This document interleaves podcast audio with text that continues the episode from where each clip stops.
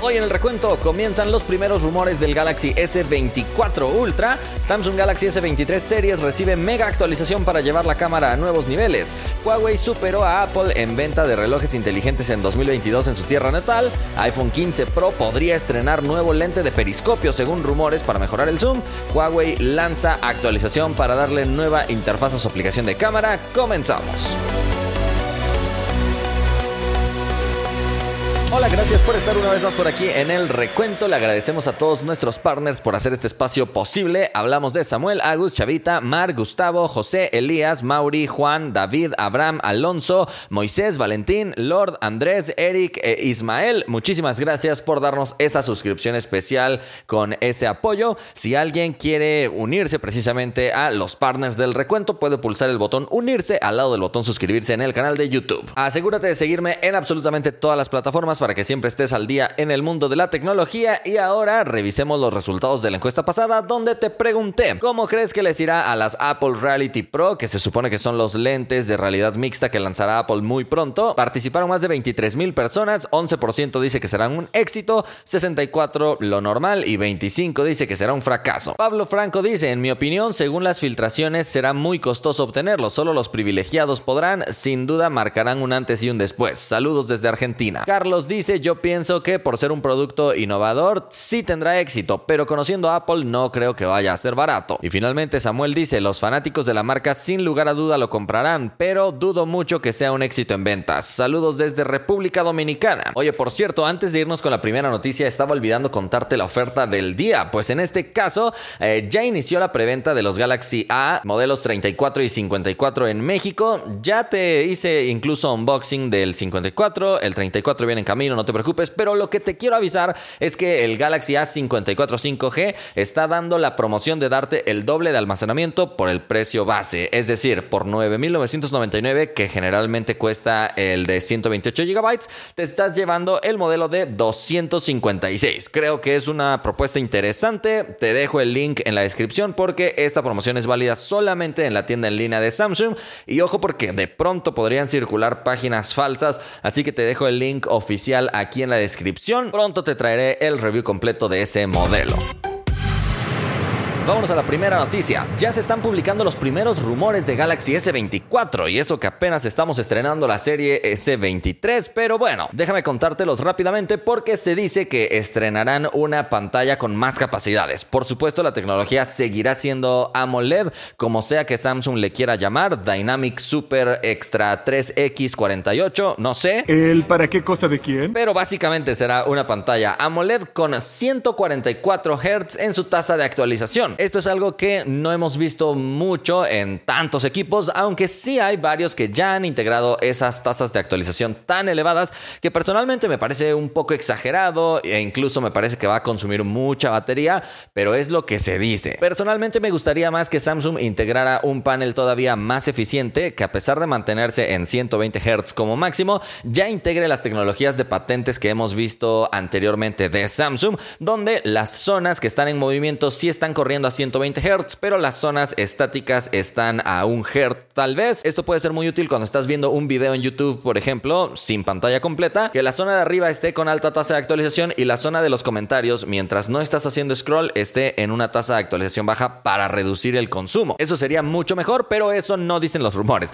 Los rumores solamente dicen 144 Hz y se acabó. Esto lo ha dado a conocer el sitio Sam Lover, que precisamente se dedica a hablar de todo esto. Otra cosa que es evidente que que incorporará será el Snapdragon 8 de tercera generación for Galaxy. Y con esto se dice que finalmente también integrarán la conectividad satelital, aunque todavía no se sabe si solamente en una vía o en dos vías para mensajes de emergencia. Algunos dicen que también podría mejorar en el apartado de zoom, pero eso todavía no empieza a sonar con tanta fuerza. Creo que Samsung debería empezar a implementar sensores de más resolución en sus cámaras de zoom para mejorar también la calidad o hacer lo que están haciendo otros fabricantes de tener una apertura más grande en los lentes telefoto para una mejor entrada de luz a pesar de tener zoom. Vamos a la siguiente noticia. Galaxy S23 Series ya está empezando a recibir su esperadísima actualización. Esta actualización incluirá muchas mejoras en cámara principalmente para aprovechar todavía más ese hardware que tiene el equipo. La actualización ha empezado a llegar en Corea del Sur, la tierra natal de Samsung, y tiene un peso de casi un gigabyte. Para ser exactos, 992.88 megabytes, así que es una actualización de buen tamaño que como te digo mejorará muchas cosas. Déjame contarte el registro de cambios oficial. El número uno es que ahora la aplicación de galería te va a dejar eliminar la fotografía recién tomada aunque no se haya terminado de procesar. Así que si salió mal una foto y la quieres eliminar inmediatamente, ya no tendrás que esperar a que finalmente te dé el resultado ya procesado. También han cambiado el algoritmo del enfoque automático. Ahora, cuando tú pulsas el obturador, la cámara va a disparar inmediatamente. No va a esperar a ajustar su enfoque para disparar. Con esto ganamos un disparo mucho más ágil. Y si eres de las personas que prefiere que el enfoque se realice antes de la captura, bueno, pues simplemente puedes descargar la aplicación de Camera Assistant y a través de esa aplicación te van a dejar elegir a ti como usuario el comportamiento. También se ha mejorado la nitidez de las fotografías y en cuanto a video, se ha reducido el parpadeo que se genera cuando tienes algunas lámparas extrañas. Esto es muy común en ambientes de interiores con lámparas incandescentes que de pronto se ve un parpadeo demasiado molesto, así que ahora el equipo de manera inteligente puede adaptarse para tratar de eliminar eso, específicamente cuando utilizas la cámara ultra amplia, porque la cámara principal ya estaba bien optimizada para eso, pero la ultra amplia no. También el modo súper estable ha sido mejorado con la cámara ultra amplia, principalmente para indicarle al usuario que este modo conviene utilizarlo en situaciones buenas de luz. Y aunque no lo crean, estos equipos tenían un bug que no era para todos los usuarios, pero algunos usuarios reportaban una línea verde en algunas fotografías, pues ya lo corrigieron. También ha mejorado la estabilización cuando grabas en Full HD a 60 fotogramas por segundo. También parece que han mejorado la captura del cielo, que en ocasiones mostraba ciertas bandas o halos de luz que no eran correctos por la contraluz generada y han optimizado todavía más la captura de 50 y 200 megapíxeles para mejorar el detalle, aprovechando todavía más la estabilización óptica. Samsung también ha mejorado la captura de fotografías de noche sin modo nocturno. Esto es algo que te comenté desde el video de review que hice, que el modo nocturno era obligatorio utilizarlo porque en el modo automático las fotografías no salían bien, pues esto ya se ha mejorado. También corrigieron errores de reconocimiento facial que dejaba de funcionar cuando terminabas una videollamada y finalmente le han dado más estabilidad a la cámara en general cuando hay objetos en movimiento. Se espera que esta actualización pueda llegar pronto a más mercados porque por ahora ha comenzado en Corea. Vámonos a la siguiente noticia. Huawei ha vuelto a superar a Apple como el mayor vendedor de wearables, es decir, relojes inteligentes y este tipo de accesorios, pero eso sí, en su tierra natal. Ya desde el 2021, Huawei había superado a Apple con un 23% contra 15% de Apple en cuanto a reparto del mercado, mientras que acaban de salir las cifras del 2022 y Huawei creció todavía más, llegando a un 27%, mientras que Apple, a pesar de crecer, no creció tanto y llegó a un 17%. Esto ha sido reportado por Counterpoint Research. Nos gustaría conocer las cifras globales para ver si Huawei todavía está sobreviviendo de buena manera con la venta de wearables, ya que la venta de smartphones sí ha caído de manera considerable.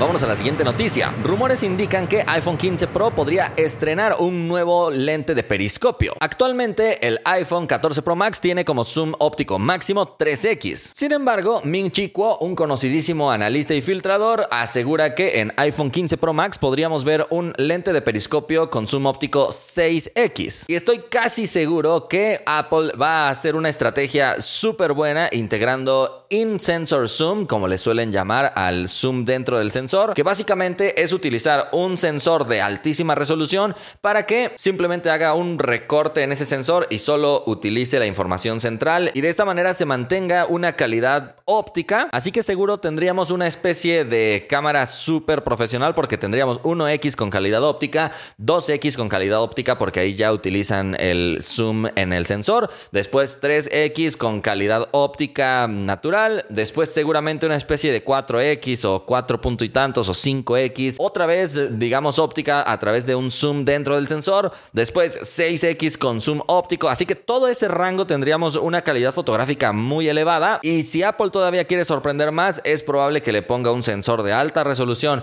al 6X para otra vez aplicar zoom dentro del sensor y tener una especie de 10X óptico. Yo creo que estaría muy interesante porque actualmente ningún fabricante ha utilizado un lente con un zoom 6x óptico. Este analista generalmente verifica las cadenas de suministro y cómo están los pedidos, así que él asegura que Apple le comprará este lente de zoom 6x a una compañía llamada Largan Precision, un fabricante de Taiwán. Ahora, seguro estás pensando, Apple, ¿por qué se tarda tanto en poner este tipo de cosas? Bueno, hay que decir que para empezar a Apple le gusta implementar las cosas hasta que tienen un funcionamiento muy elevado y para continuar Apple no la tiene tan sencilla porque necesita que sus proveedores sean capaces de producir precisamente un número muy elevado de piezas porque Apple vende demasiados iPhones, así que si su proveedor no es capaz de darle todo ese número de piezas, pues va a quedar como un fracaso porque no va a tener stock para poder venderle a sus compradores. Lo que todavía no se sabe muy bien es cómo Apple va a manejar el tema de la apertura porque recordemos que últimamente tanto Huawei como Oppo han presentado lentes de periscopio con una apertura muy buena para tener una entrada de luz demasiado fuerte. Por ejemplo, Huawei en su presentación aseguró que su lente de periscopio 3.5X tiene 488% mayor entrada de luz de la que tiene el iPhone, es decir, una bestialidad. Así que seguro todo esto le ha incomodado a Apple y finalmente quieren volver a mejorar en el apartado de zoom porque se ha visto muy poco progreso por parte de Apple en este sentido. Vamos a esperar, pero me está emocionando. Por ahora lo que viene de Apple es la WWDC, es decir, la conferencia de desarrolladores, que por cierto ya tiene fecha oficial. Se realizará del 5 al 9 de junio, ya salió su imagen oficial de invitación donde se ven muchos colores y por supuesto Apple siempre pone referencias en estas invitaciones, aunque no siempre son fáciles de resolver. Así que tú dime cómo interpretas esta invitación. Algunos podríamos llegar a pensar que se trata de una especie de lente como es lo que se está esperando, donde inmerso en ese mundo. No lo sé, la verdad, porque Ming Chi Kuo, este mismo analista, ya está diciendo que Apple finalmente se ha retractado y no va a presentar esos lentes en esta conferencia. Se va a esperar a que el producto quede ahora sí bien terminado. Lo que definitivamente sí se espera que se presente es una nueva Mac Pro o algo por el estilo, pero vamos a esperar poco a poco, conforme se vaya acercando la fecha, seguro se van a ir conociendo más detalles que yo te voy a contar.